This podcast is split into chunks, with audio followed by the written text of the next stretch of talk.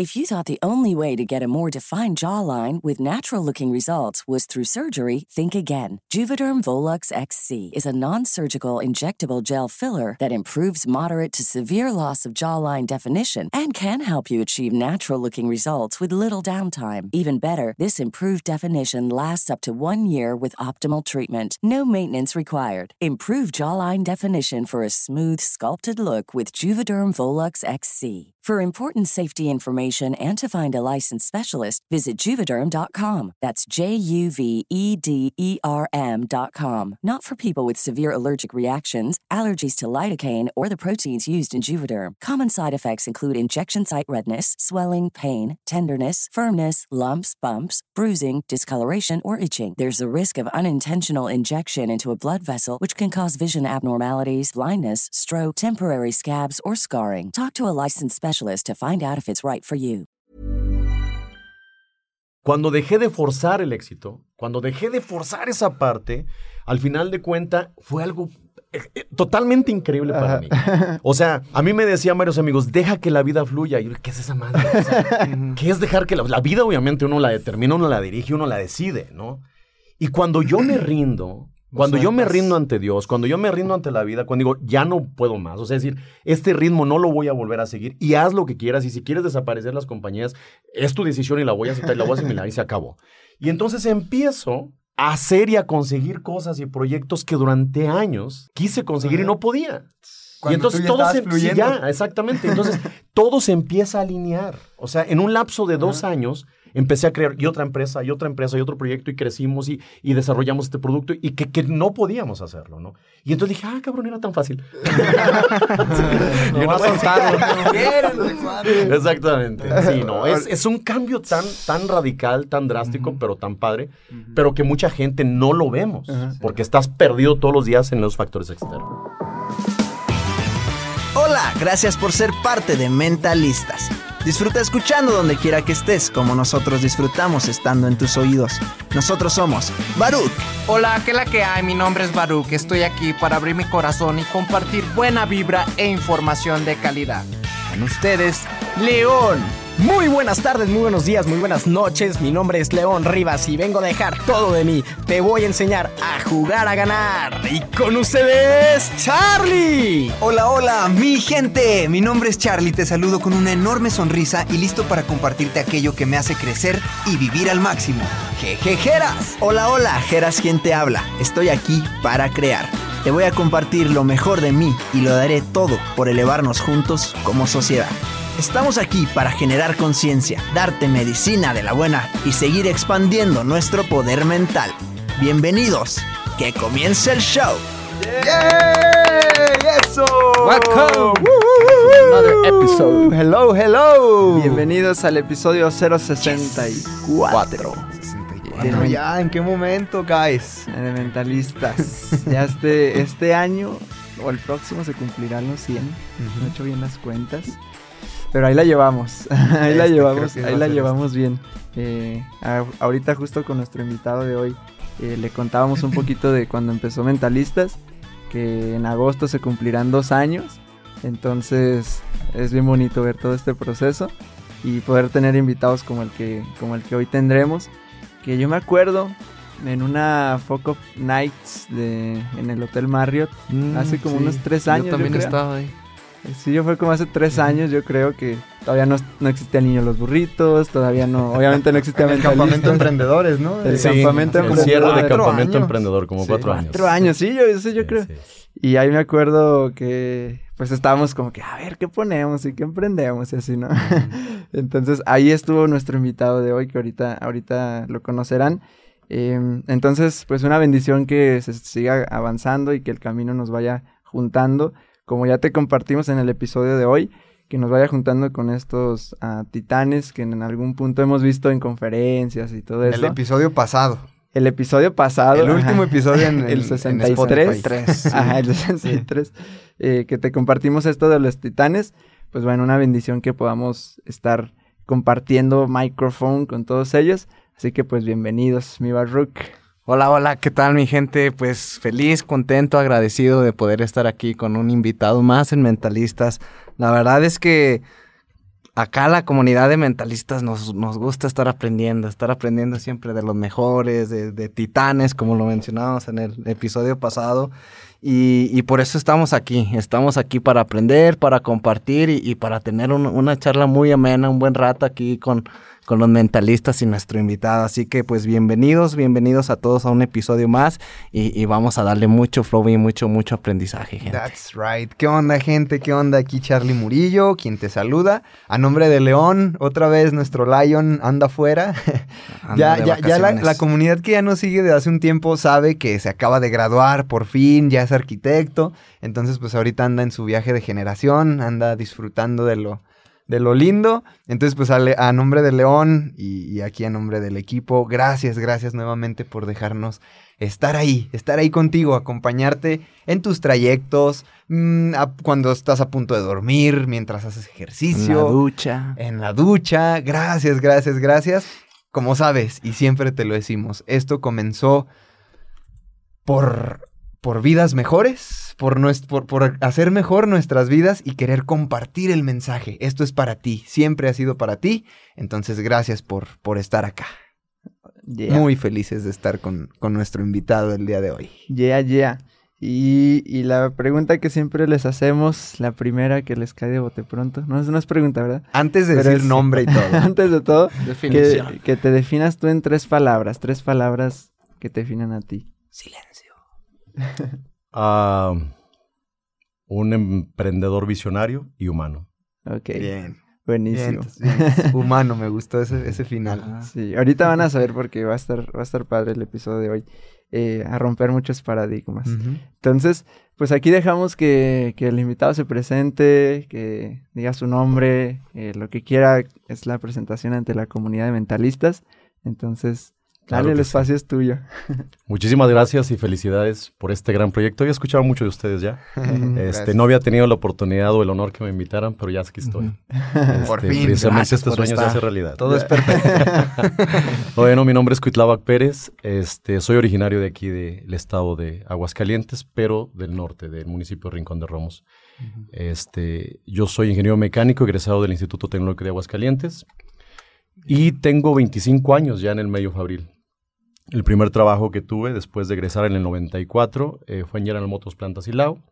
Dos años después me regreso a Aguascalientes, trabajo un par de años en Texas Instrument y posterior a eso eh, me empleo en otra empresa americana, que estuve nueve años ahí. Empecé como gerente de producción, eh, director operativo y después director general.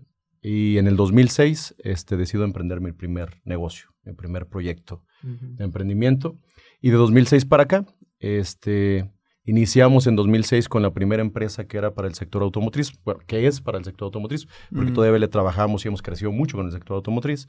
Pero adicional a esa primera empresa, tuvimos una segunda empresa que le trabajamos a la parte comercial, en donde tenemos clientes pues, del tamaño de FEMSA, este, Arca Continental, Siemens, Vianey, este, Soriana, de ese tipo de clientes, ¿no?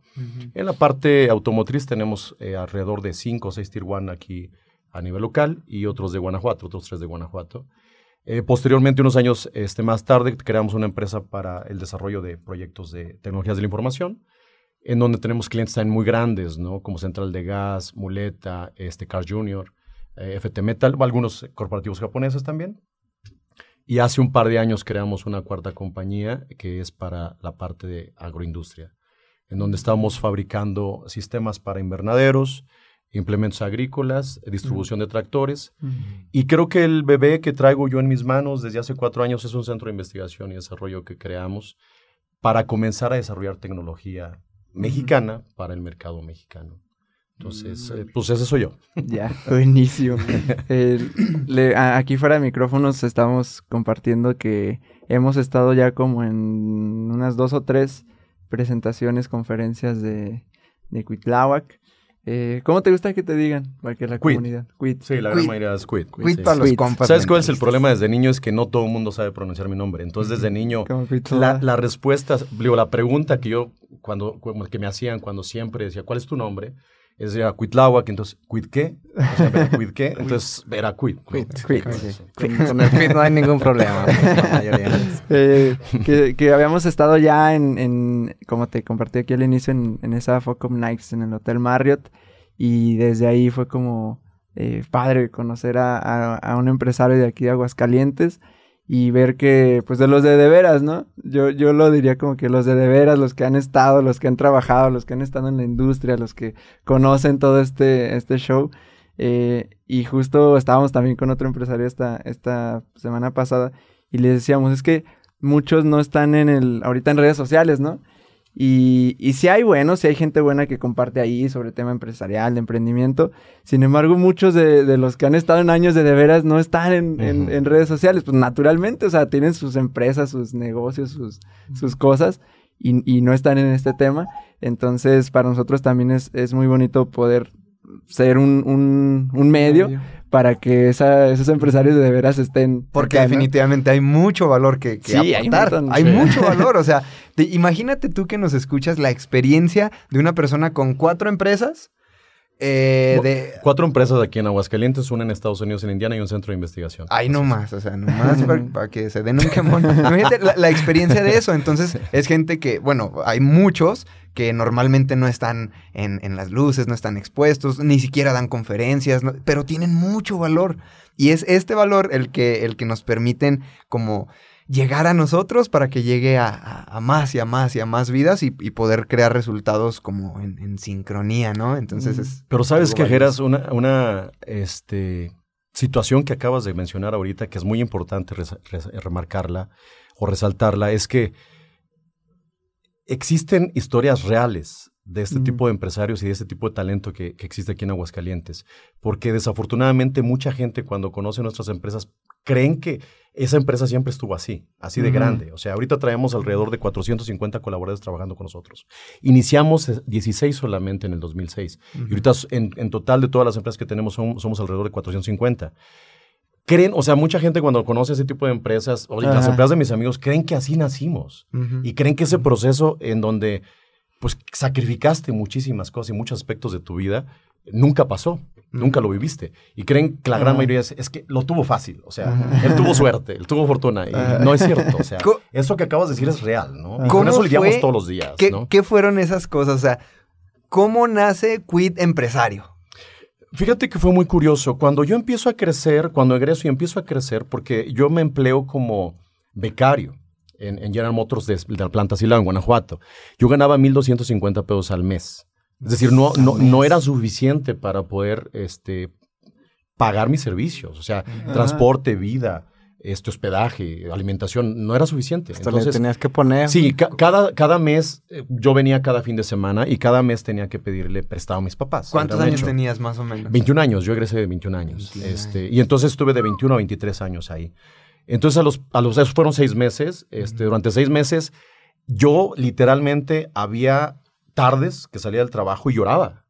Lloraba porque no tenía para comprar nada, o sea, no tenía para hacer nada. Y, y la gente creía que me estaba yendo muy bien porque trabajaba en General Motors. porque nada más en toda mi generación de Lita, yo fui el único que contrataron. Entonces, mucha gente hablaba muy bien de mí, pensando que estaba viviendo en una situación súper cómoda, súper Mm. holgada, cuando no era así. Entonces era complicado. Y muchas veces estuve en el dilema de decir, yo no tengo necesidad de estar aquí, yo puedo estar con mis papás, o sea, no me faltaría nada. Pero estuve a punto de agarrar la maleta y regresarme, pero no lo hice. O sea, durante seis meses este, esperé a que se terminara de construir eh, la nave y me dieron un espacio ya para pertenecer a, como empleado a General Motors. ¿Y por qué no tiraste la, la toalla, Quit? Fíjate que fueron varias características. Una, eh, creo que por ego. Creo que el hecho de sentir que regresaba yo con la maleta renunciando a una oportunidad que se me había presentado, creo que no quería yo enfrentarme a una situación de esa naturaleza. Creo que obviamente por eso mm, mejor esperaba que llegara la noche, me dormía y al día siguiente empezaba un nuevo día. Y- Renovar energía. Renovar energía. Y sí, literal. Sí. Carlos, literal, literal para mí era, ok, hoy va a ser mejor. Aunque no, de todos modos sigo ganando los 1.250 pesos al mes, pero hoy va a ser mejor. Pero eh, entonces, después de ahí, yo empiezo a crecer, o sea, después de ahí me voy como este supervisor de producción, después como ingeniero de procesos, me vengo a Aguascalientes como ingeniero de procesos, agarro una jefatura, después este, me voy a otra empresa como este, gerente de producción, director operativo, director general, y en todos esos 12 años casi, empecé a escuchar historias donde hay un conocido que empezó en su cochera y ahorita tiene una planta muy grande en X, planta industrial. Empezó con una bicicleta repartiendo cosas y ya tiene ahorita un local donde vende y distribuye y no sé cuánto factura. Y esas historias las escuché, pero en infinidad. O sea, durante 11 o 12 años que estuve trabajando como empleado, escuché demasiado. Y yo siempre me pregunté, ¿qué tienen ellos que no tenga yo? ¿Qué tienen ellos que yo no puedo pertenecer a ese grupo de élite que es el que crea, que es el que genera fuentes de trabajo? Y entonces yo decía, quiero tener la oportunidad de, demostrarme a mí mismo si necesito seguir siendo empleado y voy a ser un excelente directivo o si puedo pertenecer a ese grupo, ¿no? Que crea, que crea fuentes de trabajo, que crea proyectos, que crea muchas cosas, ¿no? Y entonces, eh, la primera este, decisión de comenzar con un, negocio fue una, una distribución de persianas. Empezamos tres amigos, no funcionó. Desafortunadamente, este, se involucró una persona que no debía y entonces se desapareció el negocio este, ahí no fue mucho lo que invertimos. Posteriormente este, iniciamos también otro proyecto, otro amigo y yo. Desafortunadamente, cuando teníamos el control de la dirección general de la compañía, este, invertimos varios cientos de miles de pesos en maquinaria para hacer material de empaque, embalaje, etc. Pero la compañía perdió mercado, en dos años desapareció, dos años y medio, y entonces toda la inversión que teníamos no pudimos utilizarla ni siquiera un año. Entonces no, no recuperamos absolutamente nada y se vino para abajo. Fue el segundo intento. Fue el segundo intento. ¿Cuántos años tenías más o menos por ahí? Para ese momento yo tenía alrededor de unos 20. Bueno, el primer intento fue en los 25 o 24 años aproximadamente. El segundo intento fue a los 27, 28 años aproximadamente. Y el tercero que fue comprar maquinaria para maquinados, o sea, para hacer maquinados, metal, maquinados de precisión, maquinados convencionales este, que tampoco funcionó, este, tenía ya cerca de los 30 años. Este, y, una característica fue que yo ponía negocios al mismo tiempo que iba creciendo como empleado, como directivo. Entonces no le dedicaba ni la atención ni, los recursos necesarios para hacerlo funcionar. Yo lo tenía solamente como proyectos alternativos. Entonces, era lo clásica, oye, si él puso un negocio y le está funcionando, ¿por qué si yo no lo, si lo pongo yo? Pues solamente va a funcionar. No, no es así. La vida en general no funciona así. Entonces, ese fue mi error principal.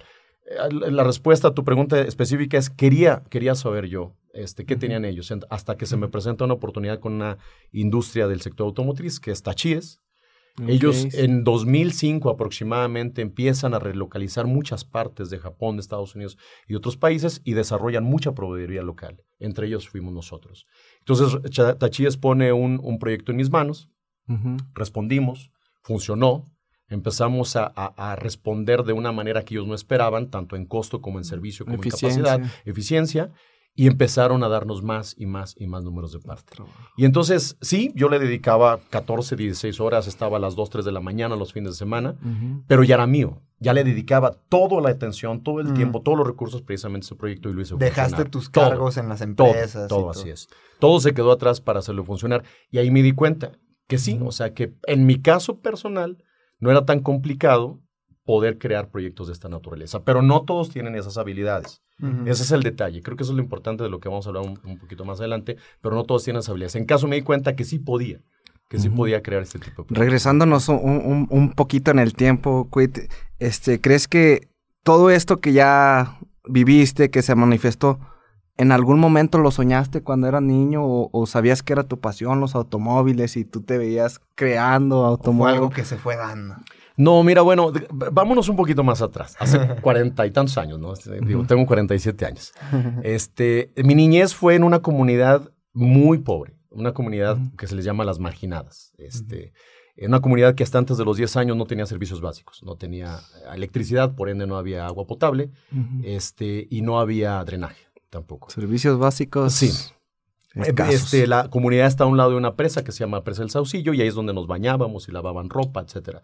Mm. Agua para poder cocinar, por ejemplo, se buscaban manantiales y donde los manantiales es donde traíamos agua y, con eso se cocinaba. Entonces, si nos vamos a ese entorno, se, pueden imaginar obviamente que mi niñez fue en tierra, piedras, este, nopales, animales, de todo tipo, porque obviamente esos son los ranchitos. Entonces, no, la verdad es que nunca soñé ni siquiera tener la oportunidad. Es más, ni siquiera salir de Aguascalientes, por ejemplo, porque toda mi niñez, mi, mi, mi viejo es, es maestro, siempre toda su vida fue maestro, ahorita es jubilado. Y la verdad es que no teníamos, o sea, yo no conocí la playa nunca, hasta que yo trabajé, hasta que empecé a trabajar. Yo, yo pagué un, solamente un viaje, me subí a un avión, eh, un fin de semana, conocí la playa y regresé a trabajar el lunes. O sea, así es porque quería conocer la playa, ¿no? Entonces, no, no, la verdad es que nunca soñé con eso, pero sí te puedo decir algo. Sí. Desde niño, por, la- por esa misma carencia, este, por ejemplo, yo nunca tuve la posibilidad de tener los juguetes que soñé. Eh, Dos juguetes que soñé así abiertamente fue un carro eléctrico, este, un montable eléctrico y una pista de carreras eléctrica. ¿no? Creo que muchos niños soñamos algo similar. No, no, yo nunca. O sea, y, y entonces cada año se repetía decir, el niño Dios como que pues no entiende lo que uno le este escribe. viejo caballo de palo, la canción. Exactamente, no entiende lo que uno le escribe en las cartas. Lo que yo tenía era una habilidad para crear desde niño. Mi papá lo que identificó en mí fue que lejos de comprarme juguetes me compraba herramienta. Era lo que más podía él comprar o, o regalarme, herramientas. gustaba el ingenio. Sí, exactamente. Entonces eh, yo buscaba, era cartón, era inclusive los cactus, plásticos, vidrio, lo que fuera, y creaba todos mis juguetes. Absolutamente todos mis juguetes desde que tengo uso de razón. Eh, hace años mi mamá decía, eras tan obsesivo que había ocasiones en que pasabas días encerrado en un cuarto y yo te tenía que llevar y dejar el, el- el plato de comida comida. en el desayuno, en la, en, la, en la comida y en la cena, Ajá. y llegaba una o dos horas después para ver si ya estaba vacío el plato y, y sin que hiciera ruido lo agarraba y lo sacaba. O sea, así era de niño y así ha sido. Entonces, no no soñé, pero sí tenía esa habilidad, tenía esa característica desde niño, ¿no? De crear y desarmar y armar todo lo que pudiera. Y a lo mejor eso mismo este, te, te daba de alguna manera cierta hambre a querer llegar a, Sí. a- comprarte tu propio viaje, a, a conocer la playa, ¿no? O sea, exactamente. Y sí, y, y otra cosa que también es que conforme iba creciendo, iba comparando los entornos que se iban dando. Por ejemplo, la primaria la estudié ahí en el rancho, después la secundaria en la cabecera municipal en Rincón, después el Cebetis aquí en, en, en Aguascalientes en el 168, y luego, pero cada vez que me movía el entorno era diferente, entonces yo veía gente que tenía un nivel de vida completamente diferente, muy lejano al mío, ¿no? Este, y no digo si mejor o peor, porque realmente tendría que evaluarlo en muchos aspectos, pero sí diferente. Y entonces, eso también me marcó en algo que yo quería cuando tuviera la posibilidad de cambiar entornos, mejorar el nivel de vida de las personas de alguna manera, o sea, que, que de alguna manera yo tuviera esa oportunidad y capacidad de crear algo para empezar a cambiar y mejorar la vida de las personas, ¿no? Ayudar a tu gente. Sí, allá. así es, exactamente así Y, es. y entonces, ah, retomando el hilito de la historia, en, en 2006 es cuando, cuando ya lanzas la, La primera. La, la primera. ¿Qué funcionó? La primera que funcionó. Que funcionó. La cuarta, el cuarto intento, así es. Ok. Así es. y, y a partir de ahí, ¿qué cambia en el proceso? ¿Qué cambia en ti? ¿Qué empiezas a, Todo. a ver? Todo, mira, este, la verdad es que el proceso de emprendimiento, mucha gente cree que es fácil. Mm, Este, el proceso de emprendimiento, sobre todo cuando ya haces crecer, cuando haces exitoso un proyecto, cada vez te vas quedando más solo, cada vez generas más envidias, cada vez existe más gente que te va a atacar, cada vez, cada vez la gente te juzga más. Por ejemplo, a mí me han, eh, no sé, o sea, vinculado con el hecho de que eso no es posible porque un crecimiento tan grande como lo hemos tenido nosotros y el avance que hemos logrado, inclusive el proyecto ahorita que tenemos de desarrollo de tecnología, que no es tan fácil, que eso no se hace de una manera normal, ¿no? Será narco. Es literal, Carlos, literal. O sea, ha habido tantos comentarios que llega un momento en donde te pones a pensar si valió la pena. Si en realidad perder y sacrificar tantas cosas en tu vida durante todo ese proceso, durante todos esos años, si realmente valió la pena, porque hay noches. Por ejemplo, yo también, este, pues he sacrificado inclusive matrimonio, ¿no? Este, hay noches donde estás literal a la una o dos de la mañana solo. Vives solo y dices, y en realidad he creado todo esto para esto para estar aquí conmigo mismo solo, o sea, ni no tenía ni una mascotita, ni un perrito, nada. Entonces, es, es complicado. ¿verdad? Sí, es complicado, ¿no? Entonces, pero sí es complicado, cambia todo, Geras, cambia todo, absolutamente todo. O sea, sobre todo, obviamente, si tu proyecto va creciendo, va creciendo y va creciendo, y cada vez más gente quiere trabajar contigo, quiere aliarse contigo, o quiere inclusive aprovecharse de ese tipo de, de proyectos, ¿no? Pero cambia todo, cambia todo. O sea, tus amistades, amistades cambian, tu entorno cambia, tus responsabilidades cambian.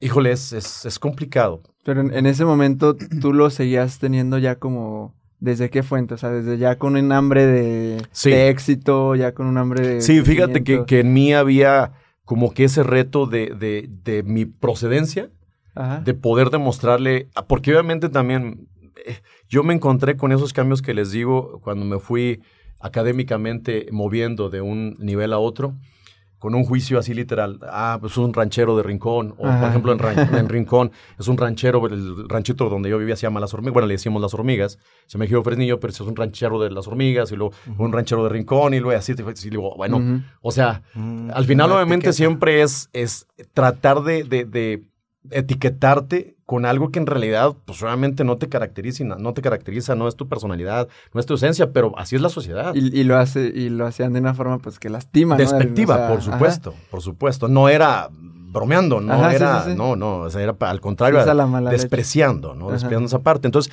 creo que eso fue lo que me hizo tener ese reto interno o esa hambre de demostrarle a mucha gente que me criticó y que me juzgó desde niño que, que- que podía ser mejor que ellos. Y es que, y es que precisamente eh, Elon Musk lo dice, ¿no? Es, si, y, y lo, justo ayer lo vi en otro video, no recuerdo con quién, que si, si quieres evitar el juicio, la crítica, no hagas nada. Exactamente. O sea, si te, si te critican, si te juici- eh, emiten juicios, si te, cuestionan, si te inventan cosas, es porque estás en movimiento, Sí. es porque estás creando algo, es porque estás llegando Pero sabes a- que no es fácil. Ajá, O sí, sea, exacto. no es fácil. O Exacto, sea, imagínate. exponerte, ser vulnerable. Sí. Y obviamente recibir esos ataques cuando dices, oiga, no tienen ninguna razón de por qué están hablando, Sí. por qué me están haciendo ese tipo de juicios, ese tipo de comentarios. Sí. Sin embargo, pues la verdad es, la pregunta es, ¿pierdes el tiempo aclarándolos? No. Mm. No, no sigues. Exacto. Sigues a final. Y de a cuentas. final del día, yo con lo que me quedo es eh, a aquellos que critican o aquellos que te, que te criticaban, que te enjuiciaban. cu- ¿Cuántas vidas realmente, tal vez suene medio sangrón, pero es la realidad?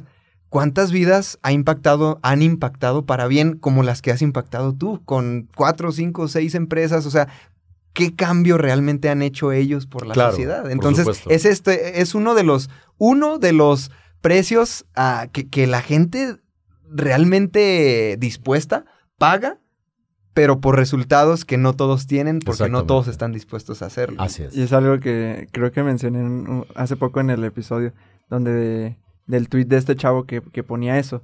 Parece que tratamos a la gente exitosa como si no fuera gente. Exactamente. Porque como que los ves Sí. como que dices, ah, ya, su vida está súper Resuelta, y chida y arriba, todo. Y entonces es muy fácil tirarles hate, entonces es muy fácil eh, Mm. criticarlos y, y inventarles cualquier cosa y todo. Y, y lo vemos simplemente en redes sociales, podemos verlo como los atacan mucho más que Claro. alguien normal, ¿no? Como si no Porque es como si no fueran gente. Los son como- Exactamente. pero realmente pues es lo mismo, tenemos emociones, tienen sentimientos, tienen todo, ¿no? Sí. Entonces, y vamos al baño igual. ¿eh? Exacto. Pipí, popó, gente. Entonces, eh, am, que en ese momento tú tenías, eh, entiendo como que tú no tenías todavía esta conciencia de, de qué vale realmente la pena, ¿no? Eh, ¿Qué empezó a pasar? ¿Qué, qué, qué empezaste a vivir que dijiste, esto realmente vale la pena? O sea, este éxito... ¿Quién Ficticio. te vendió ese éxito? ¿Cómo lo tomaste? O sea, ¿cómo fue ese proceso de tu éxito ficticio? que? Fíjate que conforme crecían las empresas, conforme íbamos creciendo nosotros, eh, a mí me empezaron a invitar y a etiquetar como uno de los emprendedores más exitosos de los últimos años aquí en Aguascalientes. Empiezo a recibir cono- reconocimientos por parte de algunos clientes, por parte de algunas instituciones y al mismo tiempo me invitan precisamente a empezar a dar charlas, conferencias, mentorías. Quieras o no, por, por el origen más humilde que traigas, cuando ese proceso pasa y cuando obviamente traes esa hambre de triunfo, pierdes el piso. Este, eh, llegó un momento en donde, por ejemplo, yo empecé a conocer o a visitar países que en mi vida Mm. este, jamás pensé visitar. Pero yo no los pagaba, me lo pagaban las empresas donde comprábamos la tecnología, la maquinaria que nosotros hemos adquirido para mejorar, para ser más productivos, para ser más eficientes. Son inversiones muy grandes que hemos hecho en estos casi 14 años que llevamos. Y entonces cuando haces una inversión de esa natura- naturaleza, llega una empresa y te dice, oye, vamos a hacer un viaje por Suiza, por Alemania, por Austria, donde tenemos todas las plantas de manufactura de nuestra tecnología, nos gustaría invitarte, ¿no? Este, tú y una, un acompañante más. Entonces, ese tipo de detalles donde te sientes que estás en otro país, en otra tierra, donde muy pocos tienen esa posibilidad de hacer, pero no lo pagas y no te lo pagan. Y entonces haces una combinación de crecimiento, reconocimientos, de... Te crean un personaje que en realidad no eres. Aparece el ego. Sí, llega te- el ego. Eso es lo más peligroso en todas las personas. El ego es, es exageradamente peligroso en cualquier actividad que ustedes o que desarrollemos todos nosotros. Entonces, pierdo, pierdo la noción de la realidad y empiezo a, a creer que Cuitláhuac Pérez era un personaje que no era, que no, que en realidad todo lo que, todo lo que había alrededor del personaje, pues era ficticio, era realmente banal. Y entonces, pocos días después de, un, de uno de esos viajes, eh, un viaje en el extranjero, yo tengo una crisis. Yo no tenía médico de cabecera. Este, yo, la verdad es que a mí me dijeron un comentario que era, se, se mueve mucho en los negocios. La mejor forma de desarrollar el negocio es a través del alcohol. Y nosotros ya no la, no la creímos. Y entonces empezamos a, a- a abusar, de, abusar de generar muchos negocios. y entonces sí abusamos, no descansábamos, este, viajábamos mucho. Este, eran muchísimas reuniones este, en bares, en antros, en diferentes lados, pero siempre tratando de quedar bien con los clientes y quedar bien en la parte comercial. Llega un momento donde yo regreso de uno de esos viajes al extranjero, tengo una crisis que jamás en mi vida había sentido. Este, una crisis donde yo despierto eh, totalmente empapado en un sudor frío, este, teniendo problemas para respirar, eh, tenía mucha náusea, estaba mareado, este, estaba como es, no al grado, pero sí con sensación de que podía desfallecer. Y entonces esa crisis, eh, yo fui al baño, pensé que había una- alguna infección en el estómago o algo así. No pasó, no pasó, pasó una hora y empezó a calmarse. No y era entonces, cruda. No, no, no, no, hubiera, me hubiera encantado que hubiera sido cruda, sí. No. Al día siguiente voy con un, bueno, yo al día siguiente me levanto, llevo a mi hija la mayor a, a este, a, a la secundaria, de ahí me voy a la oficina, tengo una reunión normal en las mañanas, pero me seguía sintiendo mal. Entonces voy a una consulta con un médico general que lo así en internet, un, un médico de acá del norte, este, voy, me hacen, mandan a hacer unos estudios, me dice, traes la presión muy alta. Y lo cual, pues yo nunca, nunca he padecido ningún tipo de enfermedad crónica, ¿no? Me manda a hacer unos estudios, me voy al, al hospital y en el hospital me dicen, no se puede ir. Necesitamos buscar un especialista porque hay un problema. Y entonces buscan un cardiólogo, a este, va el cardiólogo ahí al, al hospital, yo lo conozco ahí, y me dice, todo indica por los estudios que te han hecho ahorita, este, que tienes un infarto. Ya pasaron más de 12 horas, este, hay una necrosis bastante grave en el corazón, este, entonces necesitamos atenderte de manera urgente, ¿no? Pero hubo una característica, me dice, todo indica que estás muy grave, que tu situación es demasiado grave. Entonces, dice, pero te veo actuar, te veo hablar y no coincide con los estudios, ¿no? Hay, dice, necesito checar qué es lo que está pasando contigo. Eh, me hacen un segundo, un, un cuarto estudio, perdón, este, dos horas después, cuando ya estaba totalmente lleno de cables, de oxígeno, de electrodos y todo lo demás. Y dice, ese estudio sale bien. O sea, me dice la cardióloga, este, me dice la cardióloga, este, este estudio es el que, digamos, mata todo lo demás y sale muy bien. Y tú dices, no sé qué está pasando contigo. Me meten a quirófano para una revisión, un cateterismo, y me dicen, tu corazón está bien, no hay arterias tapadas, pero estás muy grave. Y entonces en la noche se juntan, hacen un análisis y potencialmente me dijeron que tenía una infección en el corazón, que cuya nivel de gravedad es exactamente el mismo como si fuera un infarto. Y entonces estuve tres, tres semanas, bueno, tres días primero hospitalizado en, en observación, estuve estable, me dan de alta, estuve tres semanas sin hacer nada, es decir, sin levantarme de cama, solamente cama, baño, cama, este, eh, comedor. Eso era todo lo que podía hacer, no había ningún esfuerzo. Pero esto nunca lo he platicado más allá de dos personas. Cometí una tontería bastante, bastante este, absurda. Se me ocurrió bajar del cuarto, ir a ver mis perros cómo estaban porque estaba solo. Yo creo que tomé 15 segundos, 20 segundos en hacer eso. Cuando de repente tuve un ataque que yo creí que ahí iba a quedar. Un ataque en donde yo sentía que ya no podía respirar. O sea, llegaba un momento en donde yo trataba de jalar aire para respirar, pero era imposible, ya no podía. Eh, llegó un momento en donde ya no sentía mis brazos, ya no sentía mis extremidades, o sea, nada. Este, como pude, me arrastré y me, senté en el sillón de la sala. y prácticamente me dejé caer. O sea, yo sentí que ahí iba a quedar ya. Este, estuve no sé cuánto tiempo, tal vez un minuto, dos minutos, cuando, y tenía una taquicardia impresionante. O sea, no sé a cuántos latidos estaban por minuto mi corazón, pero pues estaba a punto prácticamente como de explotar el corazón, ¿no? Por un esfuerzo absurdo que me dijeron que no hiciera, ¿no? Y entonces ahí, ahí es donde yo vi, es la primera vez y espero que sea la, la única vez hasta que Dios permita que este, siga aquí en este mundo terrenal, pero es la primera vez que veo la muerte de frente, ¿no?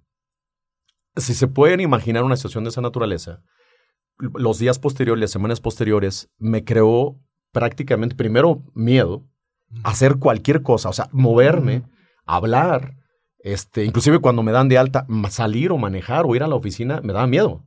O sea, ese miedo empezó a incrementar, incrementar, incrementar, a convertirse en hasta pánico.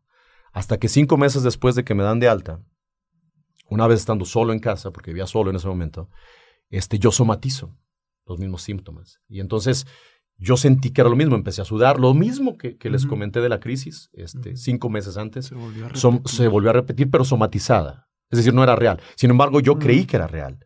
Voy yo solo, me voy manejando urgencias y entonces les digo yo, seguro, urgencias, tengo un problema en el corazón, tengo un ataque en el corazón, lo tuve hace cinco meses, atiéndame porque necesito eh, que alguien me atienda de manera urgente. Háblenle a mi cardiólogo. Y entonces me checan y me dicen, ah, pero todo está bien. O sea, de todos modos le vamos a hablar a tu cardiólogo, pero todo está bien.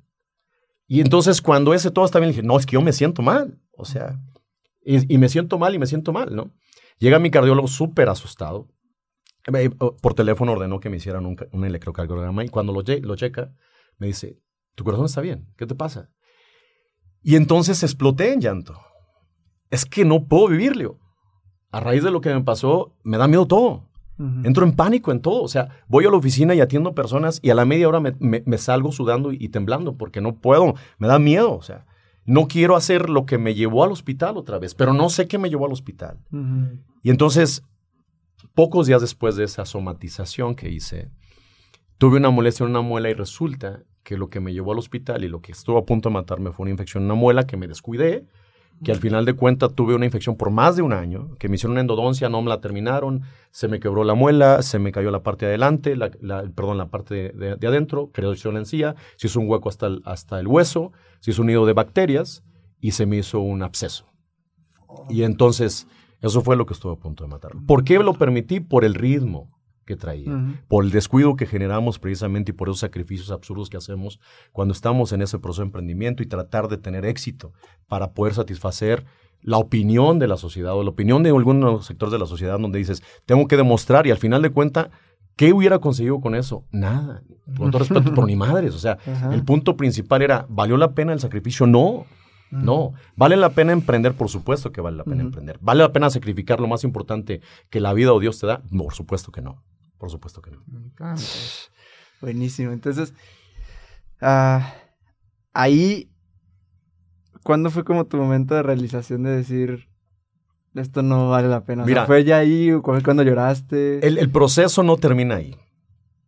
El problema fue que con esto yo desarrollé un trastorno que mucha gente lo vive, un trastorno que se llama TAC, trastorno de ansiedad generalizada y que se acompaña, no siempre, pero se acompaña con otro tipo de detalles que ese trastorno deriva, que se llama ataques de pánico. Cuando eso pasa, tú entras en un estado de pánico.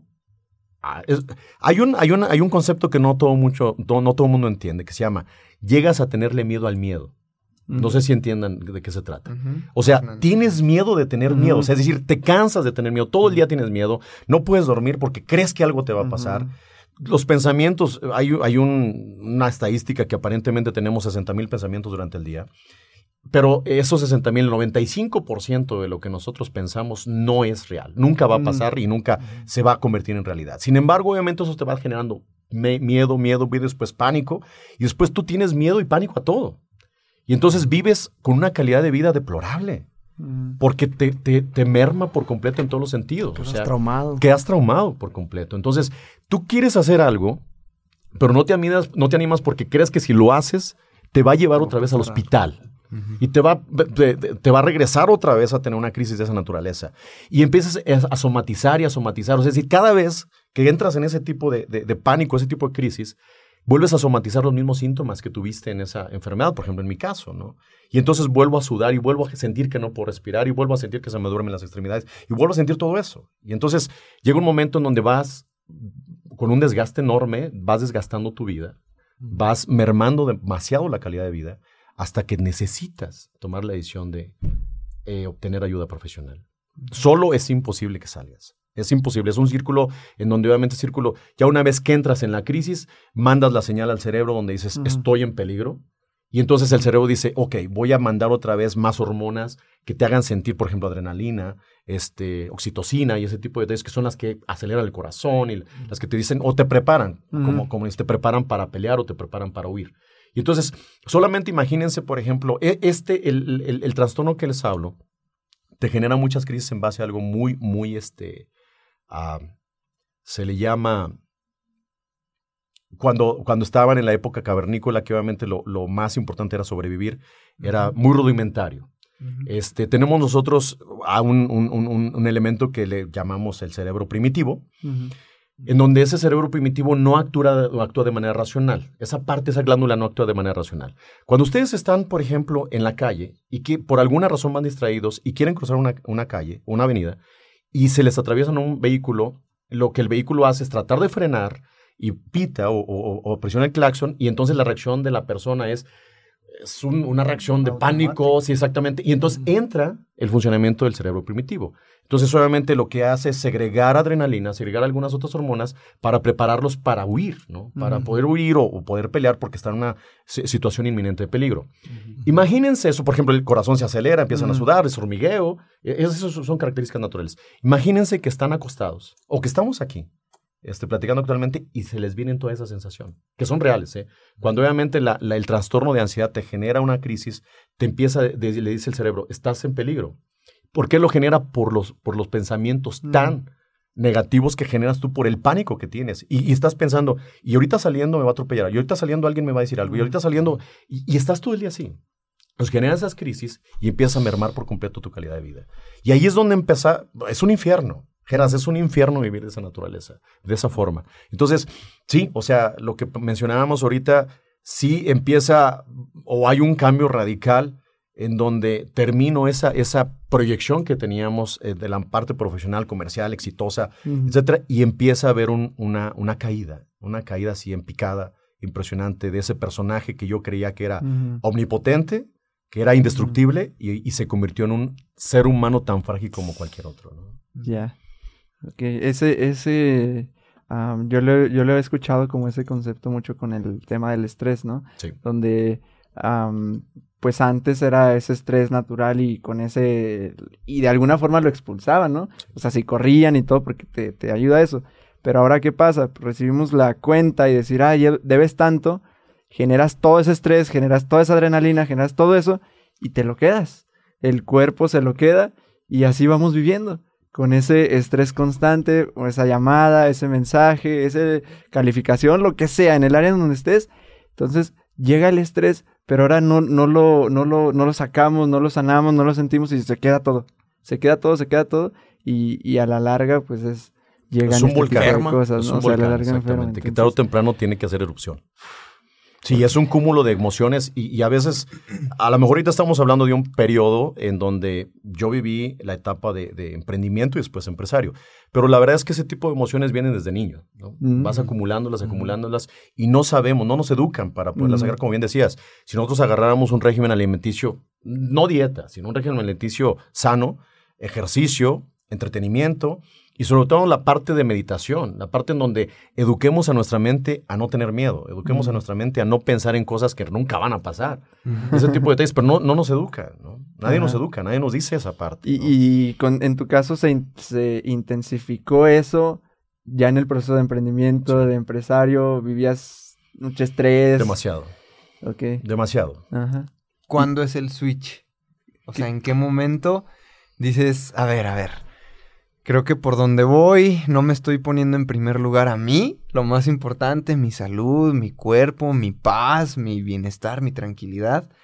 ¿En qué momento dices, hay que hacer un cambio a la, a la variable? Cuando este tipo de trastornos me dejó en una situación donde yo ya no salía del cuarto de mi casa. donde yo pasaba días. Tus empresas días. funcionando. Sí, sí, funcionando, pero perdiendo. Y se Este, reflejaba sí. fuera tu... De- desafortunadamente Mm, yo no, yo no creé un sistema para que las empresas no dependieran de mí. Todavía hasta ese momento, solamente como referencia, eh, fue en el año 2014, si no me equivoco. Eh, fue en septiembre. El cierre de ese año perdimos 2.200.000 pesos. Porque yo no estuve. O sea, el cierre del año íbamos bien, íbamos creciendo, pero solamente mi ausencia de los últimos 3, 4 meses del año generó una pérdida de 2.200.000 pesos. Y entonces eso me preocupó demasiado. El, el problema siguió durante varios meses, pero, mm, o sea, inclusive esa situación agravó por No, ya te completo. estresó Sí, más. por supuesto, la agravó demasiado. Y entonces llega un momento en donde iba para abajo, se estaban deteriorando las empresas, estábamos perdiendo contratos, estábamos perdiendo proyectos y yo no salía del cuarto. Y, y yo tenía nada más dos opciones, porque esta, esta situación, también esto lo he platicado muy poco, pero esta situación la he vivido como unas tres o cuatro veces en los últimos cinco años, en donde te avientas de verdad al piso desesperado, pidiéndole a Dios pues, que ya, o sea, o ya termina o dame la oportunidad. O dime, dime cómo, ¿no? Dime cómo salir. Es- es- Por lo menos dime que, que- que hay una oportunidad de salir de esto. Y entonces llega un momento en donde, de, literal, o sea, estás en el piso llorando. Por ejemplo, yo tenía un pequeño gimnasio en la casa donde vivía. Y yo recuerdo la última vez que pasó eso, estaba golpeando el costal que tenía. Y entonces lo empecé a golpear tan duro, tan duro, tan duro, para tratar de no sentir esa esperación, esa, esa, esa sensación de, de que en algún momento te vas a morir y en algún momento te va a pasar algo grave. Y entonces rompo eso, empiezo a golpearlo, golpearlo, que, que, que, que terminé dolorido completamente los brazos y lo abracé. Ya no podía, ya no podía mover los brazos porque era demasiado fuerte lo que me estaba golpeando. Lo abrazo. Y empiezo a llorar y a llorar y a llorar, pero así a llorar eh, enorme. O sea, yo Cantas. subo, subo, exactamente, subo el- totalmente el volumen del, del- del equipo de sonido que tenía y me resbalo. O sea, me empiezo a perder las fuerzas, me resbalo y, y llego hasta el piso hincado. Y entonces ahí empecé a llorar y a llorar y a llorar y a llorar y le decía, Dios, o ya, o sea, o termina con esto, o dime que hay una oportunidad, ¿no? Y entonces yo siempre tuve esas, esas ocasiones que fueron tres o cuatro en esos últimos cinco años por todas las situaciones eh, complicadas y personales que, que, que, este, que he vivido, eh, porque otra de las situaciones fue que hace casi tres años tuve mi tercera hija, tiene síndrome de Down y, y eso le complicó muchísimo todo. Ha estado internada una cantidad impresionante de veces que la última vez fue hace como tres semanas este, por bronquitis y neumonía. Y entonces eh, hay muchas situaciones que he vivido y que la vida, la verdad es que la vida te dice de muchas formas, o te calmas o te calmamos, ¿no? O sea, Dios o la vida en lo que crean, este, de verdad. O sea, la vida golpea tan duro. No, podemos hacer lo que queramos. Puede- podemos abusar, podemos corromper, podemos hacer lo que quieran, pero la vida se encarga de, de a final de cuentas, de golpearte lo suficiente como para que entiendas que ese tipo de detalles no son correctos. Entonces, yo tuve siempre esas dos opciones. Cuando digo, ok, ya pasaron 15 minutos y sigo vivo, entonces significa If you thought the only way to get a more defined jawline with natural looking results was through surgery, think again. Juvederm Volux XC is a non surgical injectable gel filler that improves moderate to severe loss of jawline definition and can help you achieve natural looking results with little downtime. Even better, this improved definition lasts up to one year with optimal treatment. No maintenance required. Improve jawline definition for a smooth, sculpted look with Juvederm Volux XC. For important safety information and to find a licensed specialist, visit juvederm.com. That's J U V E D E R M.com. Not for people with severe allergic reactions, allergies to lidocaine, or the proteins used in Juvederm. Common side effects include injection site redness, swelling, pain, tenderness, firmness, lumps, bumps, bruising, discoloration, or itching. There's a risk of unintentional injection into a blood vessel, which can cause vision abnormalities, blindness, stroke, temporary scabs, or scarring. Talk to a licensed specialist to find out if it's right for you. que debo levantarme. ¿no? Y entonces tomo la decisión. Empiezo a meterme mucho a la biograf- biografía de entender la mente humana, la psicología, cómo funciona la mente humana, cómo se comportaba en ese tipo de trastornos. Y entonces, cuando yo dije, estoy en un nivel en el cual yo ya no puedo salir solo, necesito buscar ayuda profesional, busco ayuda profesional. Busco un, un especialista, voy, lo visito y le digo, me está pasando esto. Este, necesito salir. O sea, hay mucha gente que depende de mí, necesito salir de esto.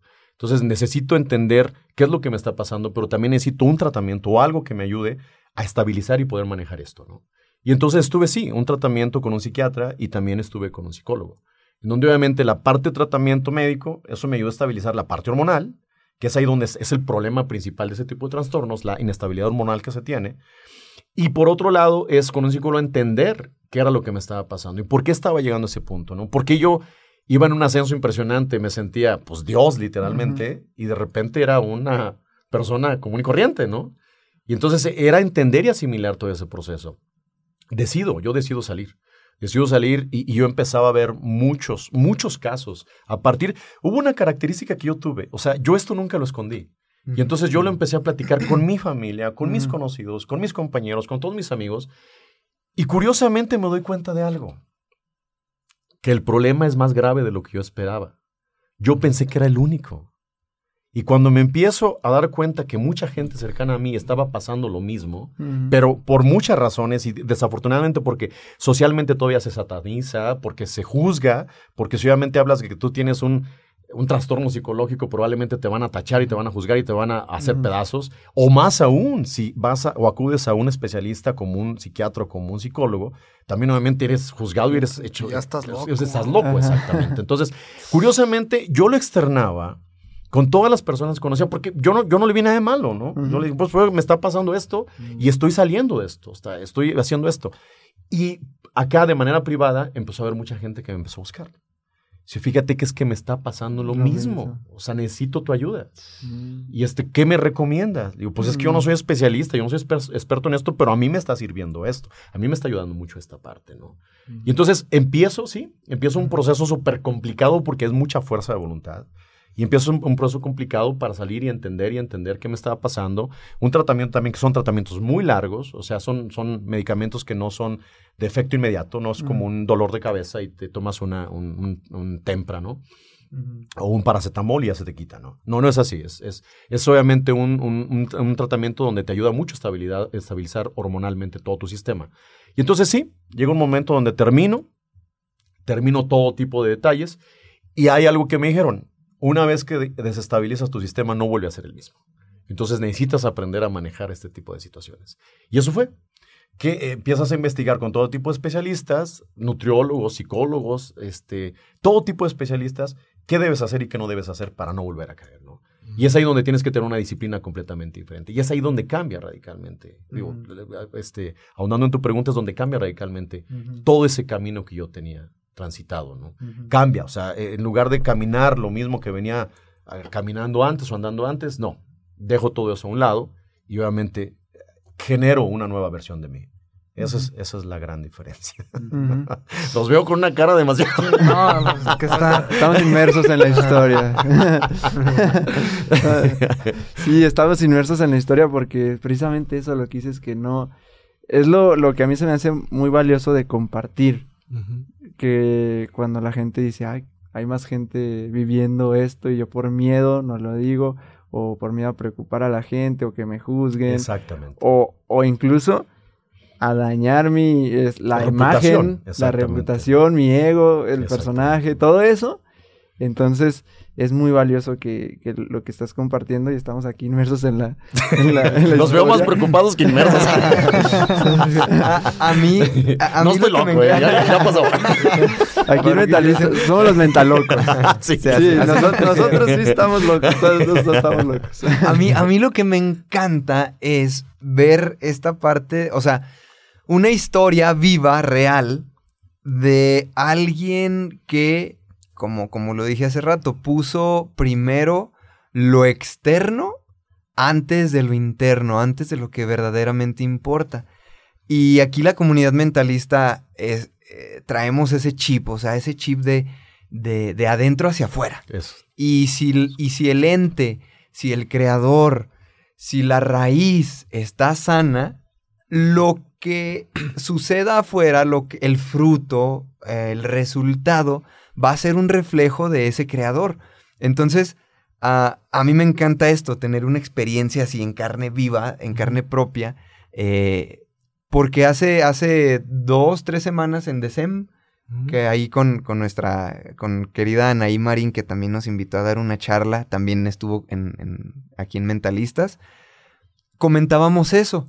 Mucha gente asistimos a conferencias, a talleres, a seminarios, con esta idea, ¿no? De, de, emprender, de querer hacer y hacer y hacer. Y vamos dejando de lado nuestra salud, nuestra integridad, eh, nuestra paz emocional, mental, por querer, querer, querer, querer, querer, y hacer más y hacer más y demostrar y querer.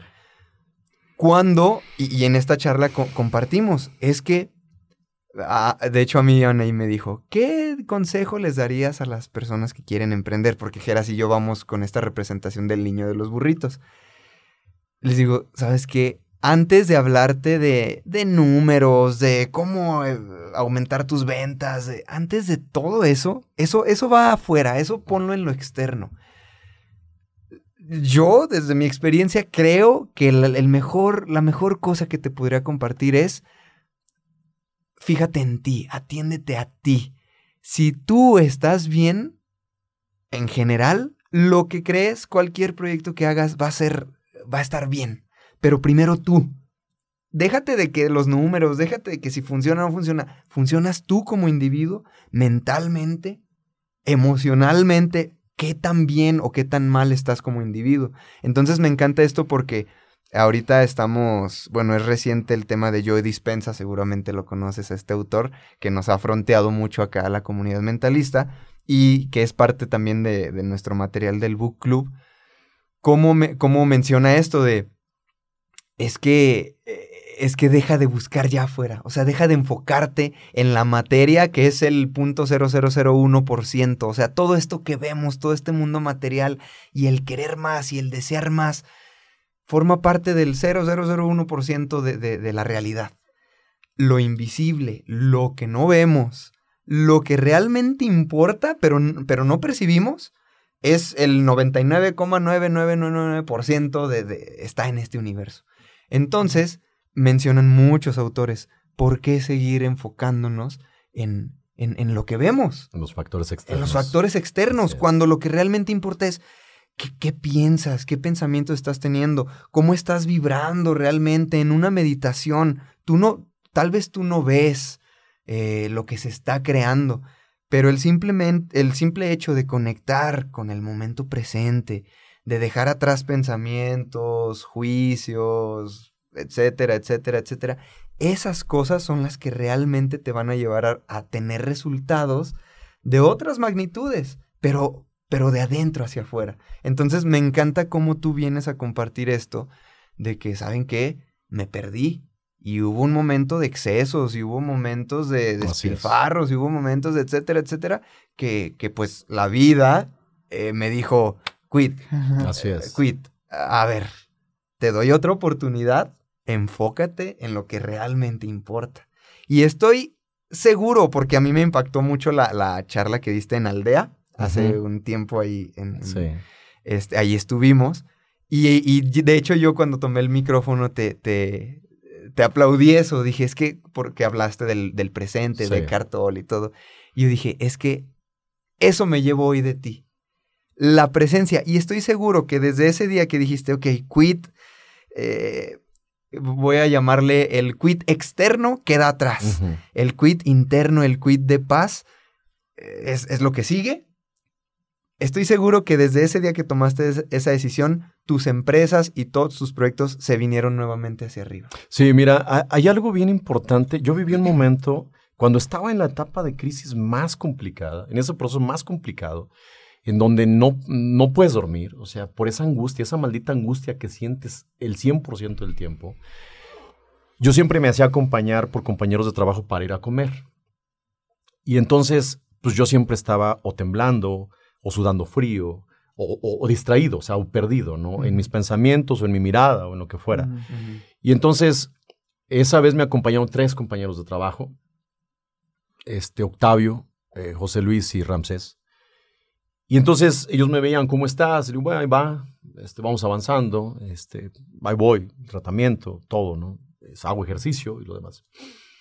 Y Ramsés se le ocurre decirme, cuida, en realidad ¿Qué desearías ahorita en ese momento? Le digo, estar en paz conmigo mismo.